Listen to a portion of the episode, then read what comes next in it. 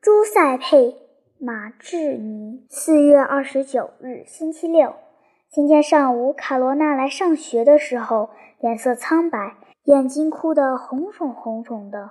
为了安慰她，我们在她的课桌上放了几件小小的礼品。她只是看了一眼，也没有更多的注意。老师为了鼓起卡罗娜的生活勇气，准备读一篇文章给她听。读以前，老师先通知我们说。明天下午一点钟，我们要到市政府去参加给一个从波河中救起儿童的少年颁发公民荣誉奖章的仪式。下星期一，老师将把描写这次庆功会的盛况让我们听写下来，作为这个月的每月故事。接着，老师转向低着头的卡罗娜，对她说：“卡罗娜，鼓起勇气来。”跟大家一起把我念的写下来。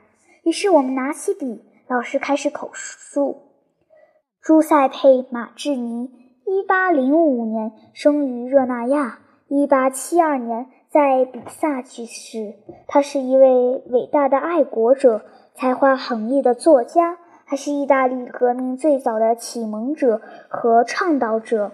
他出于满腔的爱国热忱，四十年中。始终过着漂泊的贫困生活，虽遭迫害和放逐，仍坚持不渝地遵循自己的道德准则，始终不改变自己的决心。朱塞佩敬重母亲，他从母亲那里汲取了最高尚、最纯洁的灵魂，无比坚强和善良的品德。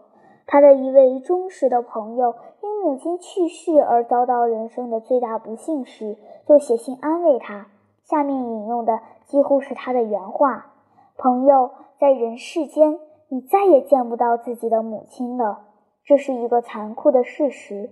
我现在不想去见你，因为你目前正处在不得不忍受又不能不自己去战胜的神圣而极大的痛苦之中。”你要明白我想说的每一句话的含义。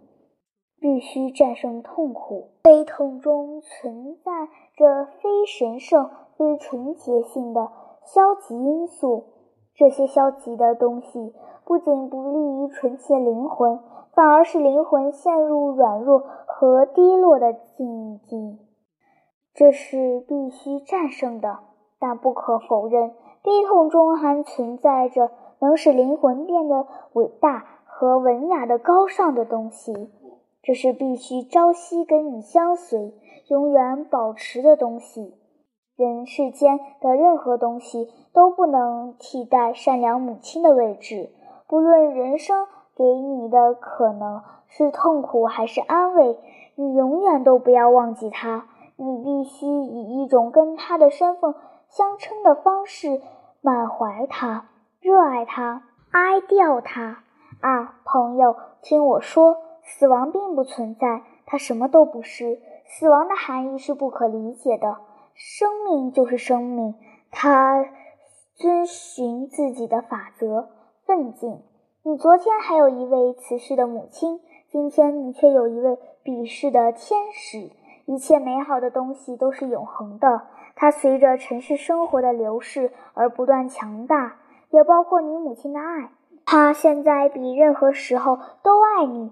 你的行为对她所承担的责任比以往更为重大。你能不能在另一个世界遇见她，并跟她再次相会，完全取决于你自己，取决于你的表现。为了爱戴和尊敬你的母亲，你必须变成一个出类拔萃的人，把你的快乐带给她。从今以后，你要做每件事情时，不妨扪心自问：这是我母亲同意的吗？